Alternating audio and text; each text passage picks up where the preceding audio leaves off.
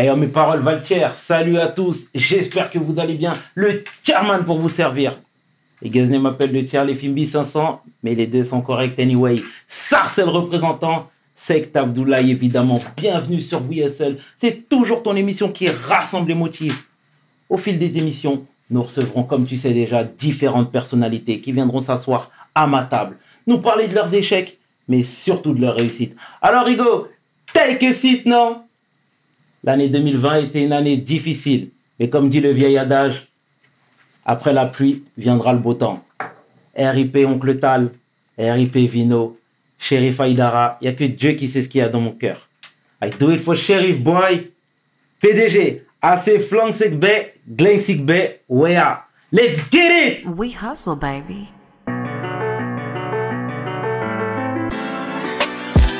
Le chairman. Hustle, baby. Le chairman. hustle, baby. Chairman. De retour sur We Hustle. Et avant de lancer la vidéo, je te demanderai juste de t'abonner ici, mais ça, tu le sais déjà.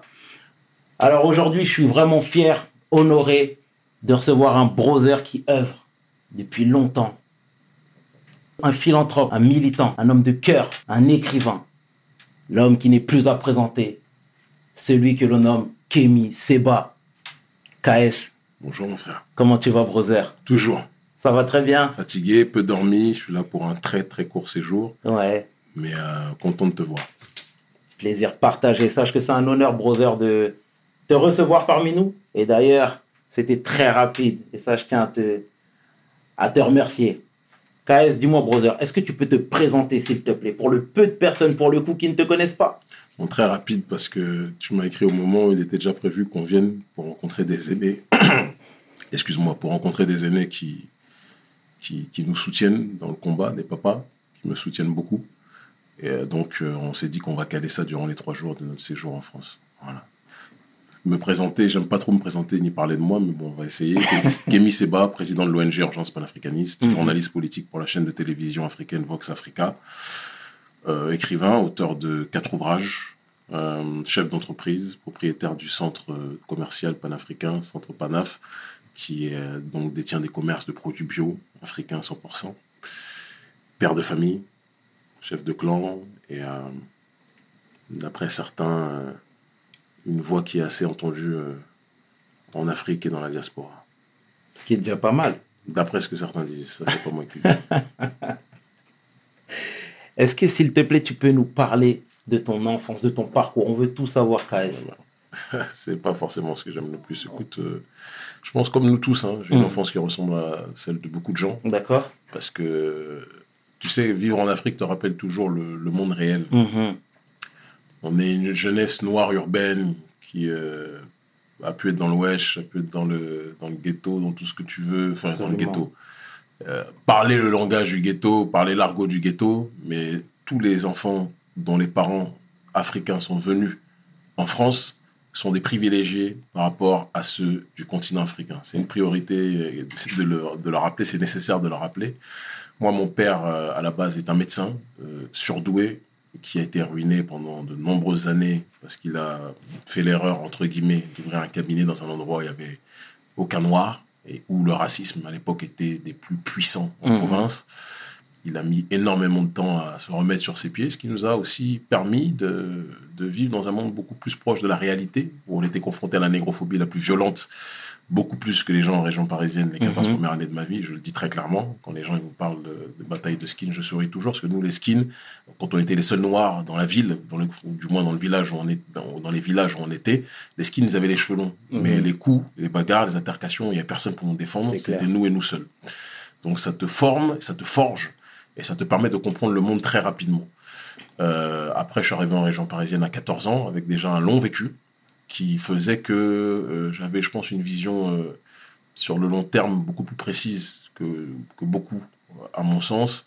Et j'étais déjà très alerte sur les questions liées à la négritude, parce que j'ai été confronté quand tu te fais traiter de sale noir euh, et que tu, tu, tu connais le, la notion de, de, persécution, entre guillemets, de tentative de persécution quand tu es jeune, je dis bien tentative, il est évident que ça te forge une carapace. Et donc ça, ça, ça a densifié mon mental, quand je suis arrivé en région parisienne. Et puis j'ai vu le nombre de noirs qu'il y avait. Je me suis senti chez moi à 14 piges. Et la région parisienne est, est devenue une, ma vie. Et quand, Et où t'as atterri en région en parisienne 92, j'étais entre euh, le, le périmètre Pont-de-Sèvres, euh, Boulogne, Meudon. Je voyais beaucoup le grand frère Ali, à qui je passe Oh. la paix. À qui je passe beaucoup la paix. Euh, donc, périmètre, Pont-de-Sèvres, Boulogne, Sèvres, Meudon, etc. etc. Mhm. Et euh, il y avait un terrain où on se retrouvait tous. C'était à Brimborion. C'était un terrain de foot et de basket D'accord. où les Ali, les Bouba et tous les petits frères, les Salif à l'époque, Oh. les anciens venaient jouer. Et euh, c'était une belle période. C'était une belle période. Il se trouve qu'à un moment donné, j'ai été mis dehors de chez moi parce que j'étais un, un- un jeune garçon ingérable Mhm. quand j'étais jeune. Et euh, parce que j'avais une colère contre la société, mais que je ne savais pas exprimer, et que j'ai exprimé à tort, à raison, à tort ou à raison, à tort par rapport à mes parents et à raison peut-être par rapport à l'école, que j'ai exprimé euh, d'une manière parfois euh, dure, brutale. J'étais mis dehors de chez moi, je crois qu'il savait, j'avais euh, 17 ans. Et ça m'a permis aussi de me rapprocher du monde réel, parce que dormir pendant un certain temps dehors ou aller d'un endroit à un autre te pousse aussi à, à te, te, te fondre dans, dans la réalité urbaine. Mais ça a été, toutes ces étapes ont été de belles écoles. D'accord. Voilà. Et ça a été quoi, euh, KS, le, le, le, le cursus scolaire? Parce que on voit le. Cur- cursus scolaire très simple, je te le dire. Mhm. euh, ma plus grande fierté, c'est d'être un autodidacte. C'est Mhm. vraiment mon plus grand diplôme, parce qu'aujourd'hui, je débat avec des gens qui ont des doctorats plus 8, mais qui sont pas capables de débattre sur beaucoup de points avec nous, je te le dis franchement. D'accord. Mais à la base, je suis, euh, j'ai fait section scientifique. J'étais très fort en maths, euh, en sciences en, en seconde. Et puis en première, c'est la période où je me suis posé beaucoup de questions. Notre seconde, c'était une seconde tiers-monde, comme dirait l'autre. Il y avait que des Noirs et des Arabes. J'étais bien avec les miens. Et puis quand j'arrive en première, j'étais que avec des babtous, euh, avec des, des boutons sur la tête. Des- je les taquine, il n'y a rien de méchant à dire cela. Qui faisaient des blagues sur cosinus, sinus, tout ça. C'était pas mon monde. Et euh, à un moment donné, c'était vraiment la question, je la période où je me posais beaucoup de questions Mhm. sur euh, notre peuple, sur notre communauté. J'avais pas de réponse dans euh, les mathématiques ou dans la physique ou la chimie. Et euh, donc, j'ai commencé à, à sécher les cours. Voilà, clairement. À sécher les cours. Et euh, je me suis beaucoup retrouvé euh, dans la capitale des Noirs à l'époque, qui était le Forum des Halles. La place carrée, etc., Mhm. l'escalator. C'est là où on avait nos, nos grands amours. C'est là où on rencontrait nos. Enfin, nos premières go, je les avais connus longtemps avant, mais nos, nos, nos, nos, nos go. euh, c'est là où on faisait tous les freestyles, les compagnies. Exact. Tu rappais? Oui. Quand j'étais jeune, je rappais, bien sûr. T'as des euh, restes, tu dois avoir des restes. en fait, je vais te dire très clairement, euh, et je ne veux pas citer de nom, mais à des gens là aujourd'hui que tu vois dans le milieu du rap qui m'avaient dit à l'époque, toi là, t'es lourd, faut continuer, mais j'ai un problème. C'est que j'ai jamais aimé faire ce que tout le monde fait. Ok. Ça, je te le dis, euh, dès que tout le monde fait un truc, c'est un truc que je vais délaisser, je vais essayer d'aller à l'étape supérieure. J'ai jamais aimé ça. Et tout le monde, tous les frères rappaient. tous mes potos rappaient. D'accord. Donc à un moment donné, j'ai dit non, je vais pas faire ça. Je, je me disais non, je mérite mieux que ça.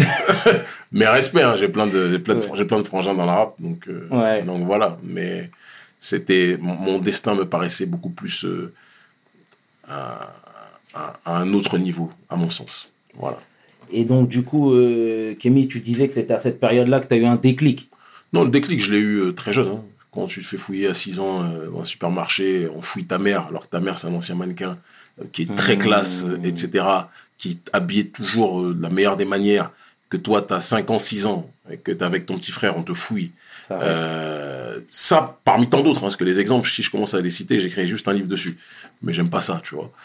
Et euh, tous ces événements-là ont fait que euh, très Kémy Seba n'est pas né euh, en 99. Kémy Seba, il est né euh, dès son enfance, clairement. D'accord, ouais, c'est des choses qui sont restées, qui... Ce sont des éléments constitutifs du destin. C'est pour ça que je, je dis toujours que je ne me plains jamais de ce qui arrive. Parce que toutes les épreuves me renforcent.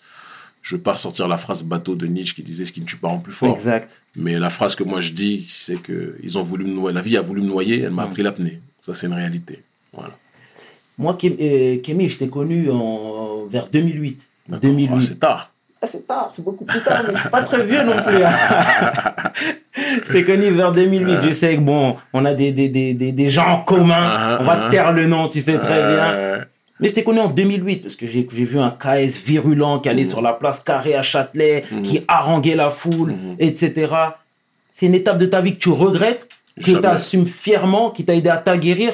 C'est je, quoi Je regrette jamais. Mhm. Moi, je suis pas un gars qui regrette. hein. Tout, tout ce que je fais fait partie du destin. Donc, euh, jamais. C'est, euh, toutes ces étapes ont permis d'être celui que je suis aujourd'hui. Mhm. Tu vois, et euh, c'est, il fallait qu'on passe par cette étape en France.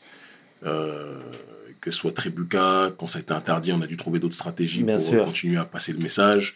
Et on a élargi après le, le discours parce qu'on a rencontré des gens de, de tous les peuples qui étaient confrontés aux mêmes adversaires. Absolument. Et euh, jamais je regrette. C'est- ce que je réussis à faire aujourd'hui, quand je réussis à remplir des, des, des- gymnases, des salles dans, dans différents pays où on va. Mhm. C'est parce qu'il y a eu des étapes comme celle de Châtelet où, C'est clair.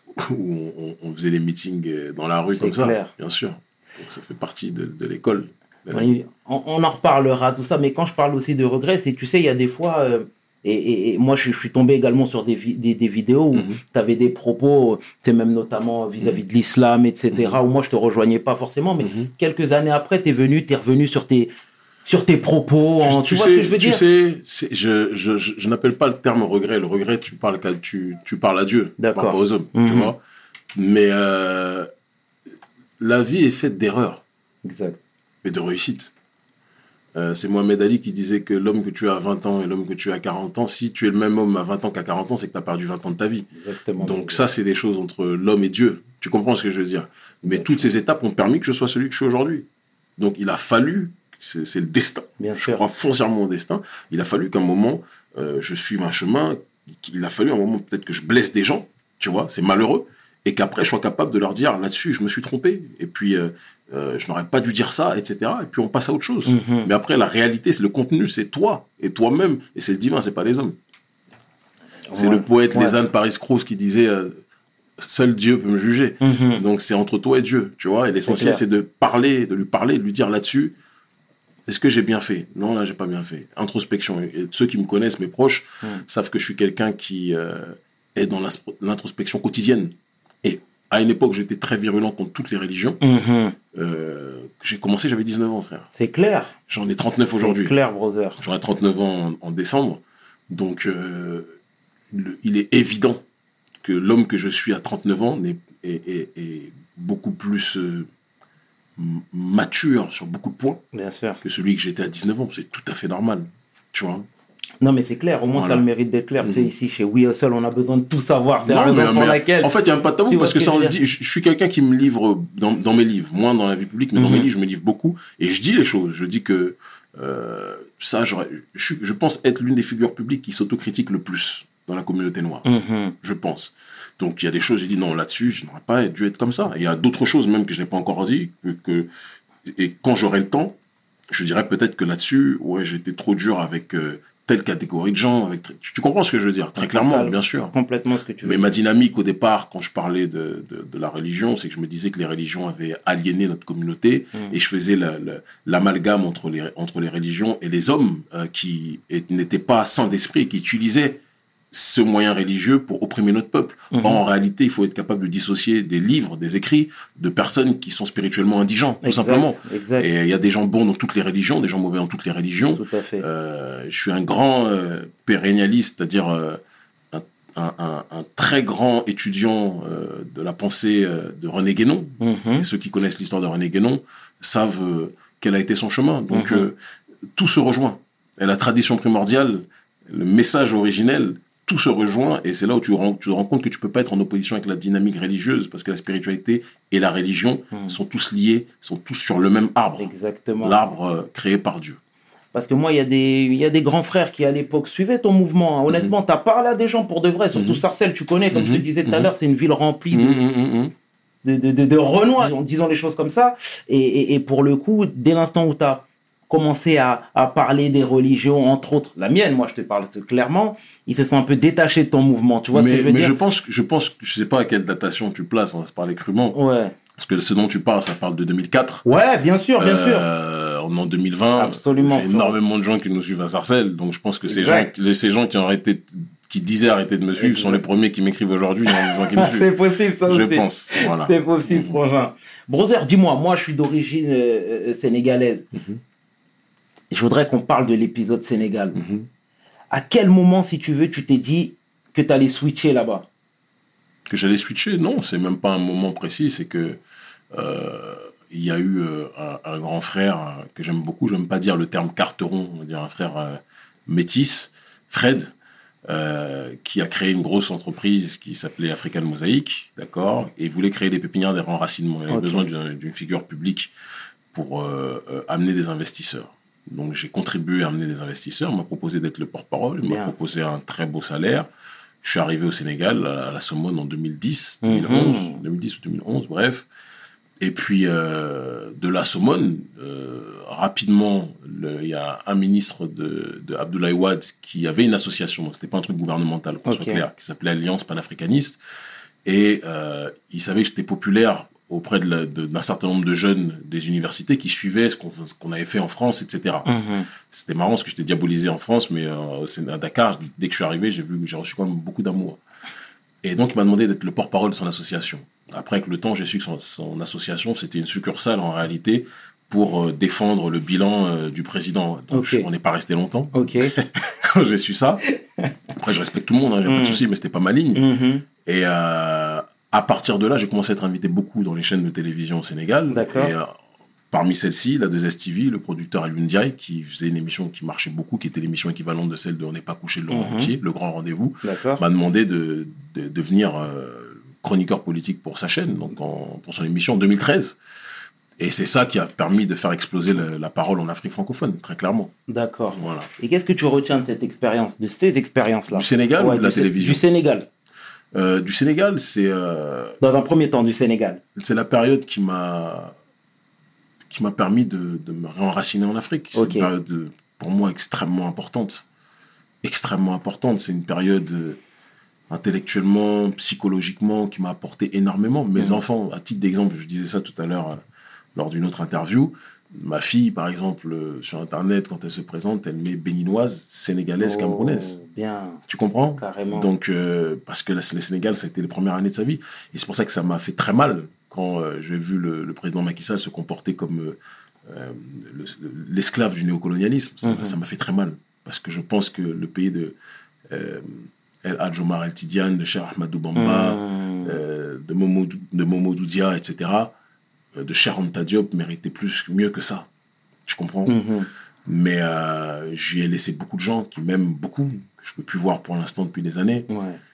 J'ai été très blessé euh, lors de ma dernière venue, lorsqu'on m'a interdit, qu'en plus les policiers euh, ont, fait leur malin à plusieurs contre moi. Je suis pas sûr qu'à un contre un, ça aurait été la même chose. Mais euh, on m'a interdit de rentrer alors que j'étais venu pour mon jugement, pour mon procès. Mais tu sais, Gorée existait. Bien sûr. Donc euh, il y a une majorité de Noirs qui, qui sont là. C'est sûr que le- les cycles se répètent. Tu comprends? Et euh, il y aura toujours des nègres marrons et puis des nègres euh, plus marrons que marrons. Marrons pour le colon, mais méchants pour l'homme noir. C'est comme ça. Et euh, ça a été un épisode difficile, mais humainement qui m'a énormément apporté et qui a permis que, je, que mon message puisse véhiculer. S'il n'y avait pas eu la télé, c'est- ça qu'il faut qu'on puisse dire. C'est- clair, S'il n'y avait pas eu la télé, je pense que mon message ne porterait pas autant en Afrique francophone aujourd'hui. c'est certain. Voilà. Et qu'est-ce que tu retiens justement de ton expérience à la télé? Bah, qui continue jusqu'à aujourd'hui. Ouais, ouais, ouais. j'ai mon émission que je produis, donc là, c'est encore mieux, que Mhm. je produis intégralement euh, sur Vox Africa, euh, qui est une des plus grosses chaînes en Afrique francophone. C'est euh, le vecteur qui me permet de toucher le plus de gens.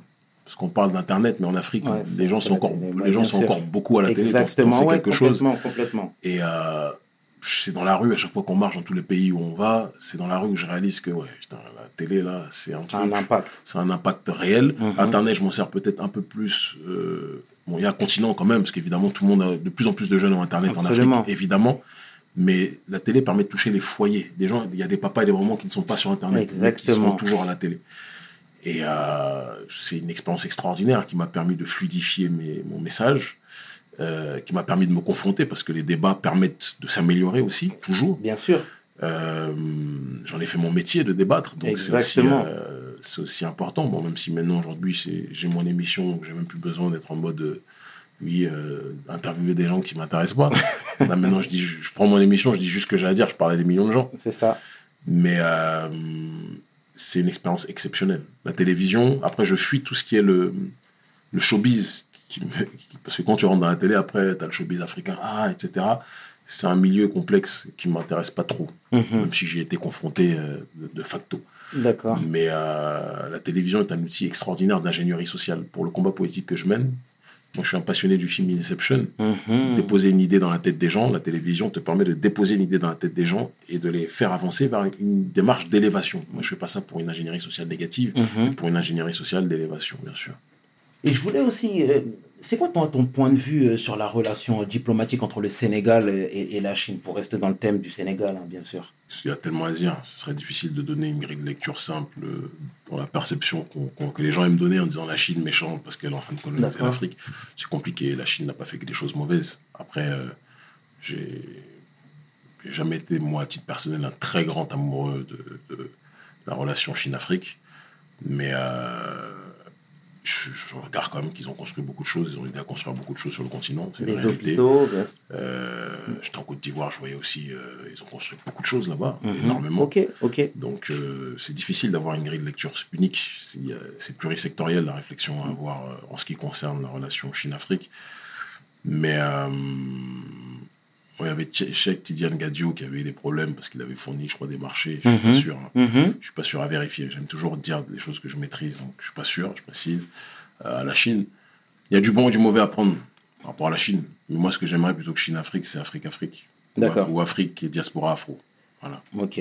Euh, parce qu'il y a Akon, du coup, qui a dit que lors d'une interview que la Chine était euh, ce qu'il y avait de mieux pour l'Afrique. Tu vois? Moi, tu sais, j'aime pas, sauf circonstances obligatoires où tu es quelqu'un qui manque de respect, je là, je t'éteins. Mais sinon, je suis pas quelqu'un qui aime euh, mal parler des frères. Ouais. Tu vois ce que je veux dire? Donc, Ekon, déjà, je trouve qu'il a beaucoup d'amour pour notre peuple, comme beaucoup d'entre nous. Chacun fait en fonction de ses réalités. Mhm. Et je veux pas commencer à dire, ouais, il dit n'importe quoi. Je trouve que c'est pas mieux, c'est pas mature de faire ça. Mhm. Si tu me manques de respect, là, je vais réagir.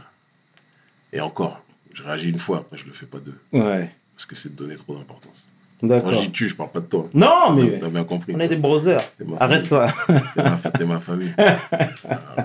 Mais ouais, mais je te disais justement pourquoi je me permets de te parler de ça, c'est parce que j'ai vu des réactions ici et là, euh, des gens qui disaient ouais voilà, euh, Akon, il- on n'est pas down avec ce qu'il raconte, etc. Tu vois, et moi je voulais avoir Moi, ton sais, ressenti, donné. je- je- franchement, ce que je pense, c'est que les gens aiment beaucoup critiquer, Ouais.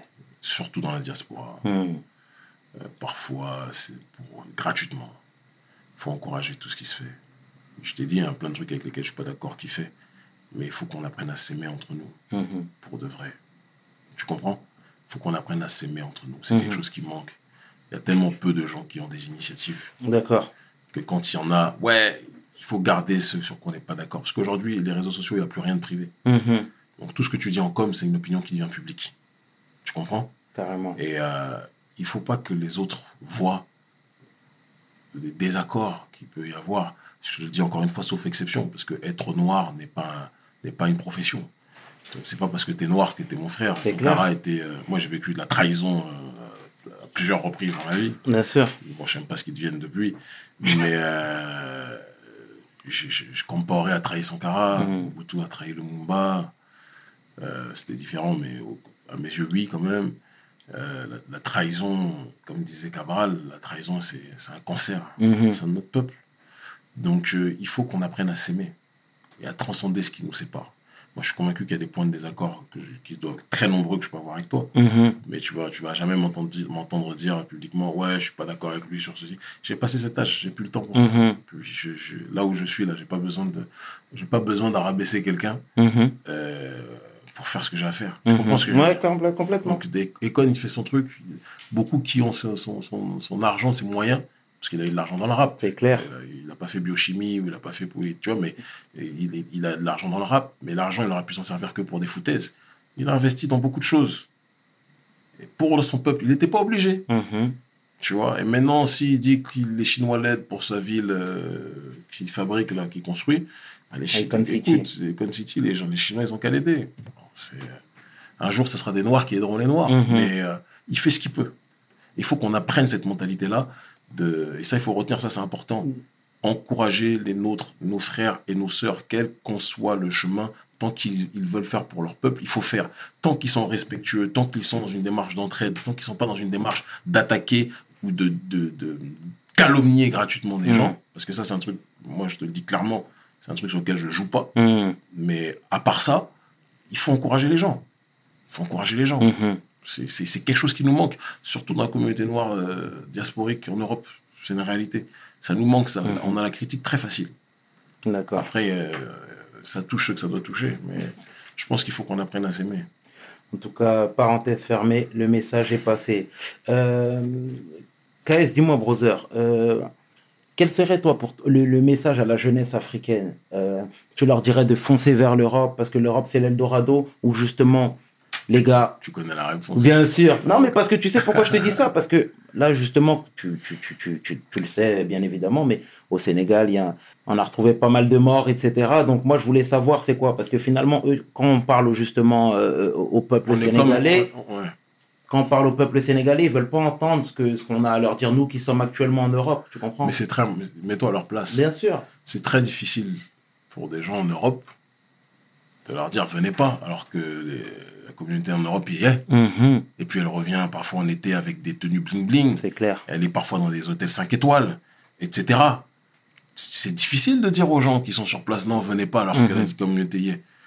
Moi, j'ai fait ce travail de rentrée il y a 10 ans. Mhm. Donc, quand je leur dis restez, c'est mieux ici, sur le terrain, ils vont m'écouter parce qu'ils se disent mais pourquoi lui, il était là où il y avait tout et il décide de rentrer et de vivre comme nous, etc. Donc, ils vont plus écouter. Tu Mhm. comprends ce que je veux dire? Complètement. Mais euh, il faut, faut les comprendre. Et euh, mais non, moi, je, pense, je vois l'Afrique comme un, un banc en or massif et l'Africain comme. euh, donc, nous autres Africains, comme des aveugles qui faisons la manche à des gens qui ont moins que nous et qui prennent des parties de notre banc pour nous donner des miettes Mhm. qui prennent la plupart des lingots et petit à petit la, la hauteur du banc di- diminue, diminue, diminue et à la fin on va se retrouver à terre parce qu'ils auront pris tout ce qu'ils ont à prendre. Donc il faut rester, le paradis est sous nos pieds. Voilà. Et je suis un garvéiste fondamental. Donc je fais partie de ceux qui pensent que le, le retour en Afrique est plus que nécessaire. Moi j'ai jamais été aussi épanoui euh, dire, humainement, intellectuellement, euh, psychologiquement que depuis que je suis en Afrique. Je suis bien. Je suis, je suis tellement bien en Afrique, je suis bien, je me lève le matin, je vois mes semblables. D'accord. Je me couche le soir, je rentre le soir, je vois mes semblables. Il m'arrive Mhm. de voir des gens de temps en temps d'autres ethnies. Des blancs, euh, des, des, des- des Libanais, des Chinois. Mhm. Mais c'est une minorité. Je suis- on est majoritaire. Mhm. Je suis bien quand je vois les miens. Je vais faire mes cours, je vois les miens. tu comprends? Complètement. Euh, je, je, je vais à la station essence, je vois les miens. C'est, moi, j'ai besoin de ça. C'est pas du racisme, hein, Mhm. mais je préfère être avec les miens. Et ce sentiment, je l'ai aussi quand je suis aux Antilles. Ok. Je suis content quand je vois les miens. Sauf quand je vois les flics, euh, j'ai jamais compris pourquoi il n'y a que des flics blancs aux Antilles. Quoique je comprends, puisqu'ils veulent que les Antilles soient encore une plantation, alors que le peuple est libre, normalement, est censé être libre depuis. Mhm. Mais euh, je suis bien quand je suis aux Antilles, je suis bien quand je suis au Brésil, à Salvador de Bahia, avec les, avec les afrodescendants là-bas. C'est Mhm. extraordinaire. Euh, ça fait longtemps que je suis interdit d'entrer aux États-Unis, mais je, je suis bien, j'étais bien quand j'allais aux États-Unis, quand j'allais à Watts, à Los Angeles. Mhm. Euh, je suis bien quand je vais euh, au Moyen-Orient, parce que les gens ont des caricatures sur le Moyen-Orient, ils pensent que c'est la région des, des- entre guillemets, des Arabes blancs. Mhm. Ils savent pas que le nombre de Noirs qu'il y a au Moyen-Orient, ou D'accord. arabe, ils seraient les gens seraient traumatisés. Il faut le dire. Et oui, il faut le dire, parce que les gens ne maîtrisent pas. J'étais la veille là avec un Noir saoudien, Ok. euh, très panafricaniste, qui... et je peux vous assurer qu'il y a plus de Noirs qu'on croit là-bas. Et pareil, je suis bien quand je suis avec les, avec les, les- les- les populations originelles Mhm. de là-bas. Non, mais c'est- bien de le dire, frérot. Tu nous conscientises sur tout ça et c'est- franchement bien. Quelles seraient, et, enfin, un jeune qui est ici et qui a envie d'entreprendre là-bas, quelles seraient les perspectives d'avenir? Ah, moi, je fais partie de ceux qui disent que les perspectives, il faut les créer soi-même. Ok. C'est-à-dire que ce- la vision, il ne faut pas attendre de l'avoir là-bas. Il faut l'avoir ici. Après, maintenant, il faut aller là-bas, se confronter d'abord au moins un an à la réalité pour savoir la faisabilité de ton projet. Et euh, il faut déjà être capable de mettre de côté, parce que venir les mains dans les poches en Afrique, tu vas repartir aussi vite que tu es rentré, que tu es arrivé? Mhm. Parce que tout le monde peut rentrer en Afrique, mais tout le monde ne peut pas y rester. C'est clair. Tu vois? Non, non, non, c'est L'Afrique se mérite. Elle ne s'hérite pas seulement, elle se mérite. Et je pense que le, le jour, on comprendra que c'est comme une femme hein, que tu. euh, la plus belle des femmes, et l'Afrique est la, la plus belle des Mhm. femmes de tous les continents. Euh, c'est pas que des fleurs. Il faut des actes dans le- la continuité. Et c'est quoi- la, la, la- la majeure différence entre l'Afrique francophone et anglophone? Ah, il y a beaucoup moins de complexes. euh, le colonialisme, est il est présent partout, mais il est extrêmement moins présent dans les pays anglophones. Ils sont déjà passés cette étape. ils sont déjà un, peu plus autonomes. Ça ne veut Mhm. pas dire que le néocolonialisme n'est pas présent, bien évidemment. Le néolibéralisme économique et sociétal est un néocolonialisme. et Mhm. les pays anglophones le, le subissent aussi. Donc c'en est un. Mais euh, les pays d'Afrique francophone, c'est, euh, on est, je pense, la dernière roue du carrosse en Afrique aujourd'hui. Même Mhm. les pays lusophones sont en avant, plus en avance sur nous, clairement. Hein, À quel niveau? Surtout sur le terrain, que ce soit des infrastructures, que ce soit sur le terrain de la politique, nos dirigeants sont pieds et mains liés. Quand on parle de la France-Afrique, c'est quelque chose qui est beaucoup. Il y a le Commonwealth euh, aujourd'hui, mais le Commonwealth ne tient, ne pousse pas les présidents africains à, à être soumis dans la zone anglophone comme ils le sont dans la zone francophone. Il faut qu'on réfléchisse beaucoup à ça. La France-Afrique sur le terrain politique, économique, militaire, culturel, En culturel. C'est une dinguerie. Complètement. c'est une dinguerie. On voit même les Américains, là, Beyoncé qui se retourne, euh, qui regarde ce qui se passe au Nigeria, au Ghana, etc. Ouais, tu sais, je pense que Beyoncé subit un mauvais traitement parce que, en réalité, depuis très longtemps, c'est quelqu'un. Elle et Jay-Z, euh, après, il y a les rumeurs des, des philosophes, euh, des, philosophes de, de Chicha, Mm. mais euh, qui disent Illuminati, nanana, franc-maçon, parce que dès que quelqu'un réussit aujourd'hui, il peut pas réussir sans être franc-maçon quand t'es noir, visiblement. Mais euh, c'est des gens qui, depuis très longtemps, étaient pro-noirs. Donc, euh, moi, je pense qu'elle s'intéressait depuis longtemps à l'Afrique. Avant, ils étaient focalisés sur le Ghana et l'Égypte. L'Égypte par rapport au patrimoine civilisationnel, ce qui est pour moi une erreur, parce que le, le monde africain est beaucoup plus vague, vaste que, cette, euh, que, que la seule Égypte, même si l'Égypte est importante. Et Ghana, parce que capitale du panafricanisme. Mais aujourd'hui, il y a des pays qui, qui boostent tellement, comme le Nigeria. Bon, t'as envie, t'as envie, t'as envie d'y être. Exactement. Le Nigeria donne l'heure, comme l'Angola dans le monde lusophone aujourd'hui, il y a des Angolais qui possèdent plus de trucs au Portugal que les Portugais eux-mêmes. exactement ça. Qui sont d'une donc donc il y a des choses. Maintenant c'est il faut plus de justice sociale parce qu'il y a trop d'écart. Il y a des milliardaires en Afrique, mais vraiment, euh, mais il y a trop de pauvres encore. Mhm. Et ça, Et, co- et- et comment t'expliques ça, brother, que c'est- pas la première image qui nous vient à l'esprit quand on pense à, ce- à ces pays-là? Ça dépend pour qui. Moi, quand je parle avec des personnes, etc., je partage ton point de vue, hein, tu le sais Mhm. très bien. Euh, mais euh, quand je parle avec certaines, euh, certaines personnes parlant de, de, de ce que regorge notre continent, etc., c'est pas la première image qui, vient, qui leur vient à l'esprit. Parce qu'il y a, y a des clichés qui datent depuis, et puis dans la diaspora, on, est- on a beaucoup grandi avec l'image, euh, on est venu ici parce que nos parents sont venus ici parce que c'est mieux, Exact. tu vois? Exact. Et donc euh, on a grandi avec cette image, si on ne voyage pas, on se dit, ah ouais, là-bas c'est c'est relou. Exact. Alors qu'en réalité, je te le dis très clairement que j'ai vu des coins là-bas. J'étais avec des anciens ministres en Côte d'Ivoire récemment, je ne vais pas citer les noms, Mhm. parce que comme, Ouais. je, comme je suis radioactif en Côte d'Ivoire, je ne vais pas dire à qui j'étais, mais j'étais avec des anciens ministres il y, a, il y a deux semaines, je voyais leur baraque, c'est plus grand que l'Élysée, frère. Ok. Je n'ai jamais été à l'Élysée, mais je pense que c'est plus grand.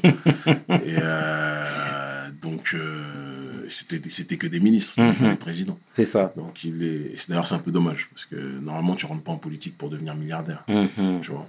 Bah, Mais bon, bref. Exactement. Exactement. Donc au moins ça a le mérite d'être très clair. KS, euh, je voudrais que tu nous reparles de ton amour pour le rap. Parce que je sais que tu écoutes beaucoup de rap. Tu donnais ton avis. Beaucoup moins. beaucoup moins qu'avant. ça Pourquoi? fait de nombreuses années que j'écoute beaucoup moins le rap. En fait, j'ai plus le temps forcément d'écouter. Je suis au courant de, de ce qui se fait plus ou moins dans le rap par mes enfants. Ok. Les enfants, je leur ai transmis l'amour de Tupac, Ouais. qui me paraît être le seul, Allez poète, venir. le seul poète qui me, qui, qui me parle beaucoup Ok. euh, jusqu'à aujourd'hui. Euh, mais par exemple, pour rap français, je suis incapable de dire, euh, à l'exception du, du dernier de mon petit frère, la Frisk Orléans, Oh. Euh, dossé, c'est- c'est- c'est- c'est- entre, gui- entre guillemets, euh, la, fa- la famille, enfin, c'est quelqu'un que je connais. euh. Après, il y a des rappeurs qu'on échange, tu vois. D'accord. Et je leur, il y a même des rappeurs parfois que je conseille, je ne vais pas citer de nom pour D'accord, pas créer ouais. de problème. Mais euh, j'écoute quand même beaucoup moins de musique. D'accord. Ouais, je n'ai pas forcé, plus forcément le temps. Je, je suis dans autre chose. Là. T'es un peu moins sensible aussi. La sensibilité ne, ne disparaît pas. Moins sensible au rap, tu veux Ouais, dire au rap. Je trouve que le rap d'aujourd'hui, franchement. Ouais. Après, si tu veux juste sur le truc, qu'est- qu'est-ce qui kick, etc., Ouais. ouais, il y en a qui sont très très bons. Mhm. Nino est très très bon, Oh. par exemple, c'est un gros kicker. Niska est un, est un très bon kicker aussi. D'accord. Mais euh, moi, je suis de la génération lunatique. Hein. Hmm. Quand t'as connu Mauvais Oeil, euh, quand t'as connu après euh, Bo- Booba temps mort, euh, je t'écoute aujourd'hui, frère. Hmm. J'aime beaucoup le petit frère Damso. D'accord. Alors, moi, pour. ce qui- Comment dirais-je? J'aime j'aime le, le, le petit frère. On a eu l'occasion de parler il y a quelques temps, quelques années, avant qu'il perce. hein. C'est un frère très respectueux, qui a beaucoup d'amour pour sa communauté. D'accord. Après, je vais pas commencer à lui créer de problèmes par Ouais. rapport à ses opinions politiques, mais Mhm. euh, c'est un bon gars. D'accord. Bon, en tout Et cas. euh, je sais que ma fille adore sa, sa musique. Oh, Ouais. c'est un scoop là que tu nous Oh sors. non, scoop, C'est bien, pas. c'est hein. bien, C'est c'est c'est bien. une passionnée de, de musique, c'est une, petite artiste, Ouais, c'est bien, c'est bien. Et, euh, mais objectivement, le rap me parle beaucoup moins qu'avant. D'accord. Sauf Et- si tu me parles de Tupac. C'est comme la NBA. Aujourd'hui, je suis incapable de te dire euh, les, les équipes qui, qui jouent dans quoi. D'accord. Moi, je me suis arrêté, je me suis arrêté à la génération Jordan. Ah ouais. euh, tu vois. non, moi, je suis un bouger de foot. Il n'y a que le foot que je suis jusqu'à D'accord. aujourd'hui. Jusqu'à aujourd'hui. PSG Oui, ça, j'ai j'ai pas le choix. Ah, bon, on est. J'a- J'allais au On, parc. est- on encore plus Quand, frères. quand j'étais gosse, j'allais au parc depuis quand j'avais 13 ans. Quand je suis arrivé en région parisienne en Hmm. 95, donc j'avais 14 ans, j'allais avec mon père et mon petit frère au Parc des Princes. D'accord. Euh, et puis maintenant, c'est c'est marrant parce que la, la première fois que j'emmenais mes gosses au Parc des Princes, c'était, je crois, il y a 4 ans, 3 ans. Non, 4 ans ou 3 ans, à chaque fois j'oublie. Mhm. Et on a reporté le même chemin exact. Mes, mes deux fils enfants aînés, parce que j'en ai 4. Mhm.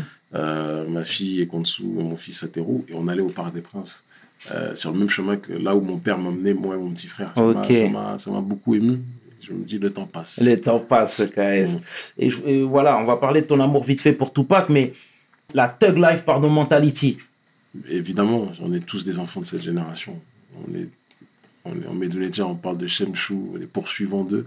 Je pense que chacun dans son, dans son domaine, il y a un peu de, il y a un peu de Tupac en lui. Mhm. C'est clair et net. Moi, dans le combat politique que je mène, c'est parce que j'ai grandi en voyant un, un jeune noir qui n'avait aucune loi, aucune limite, Ouais. si ce n'est les limites qui se fixaient.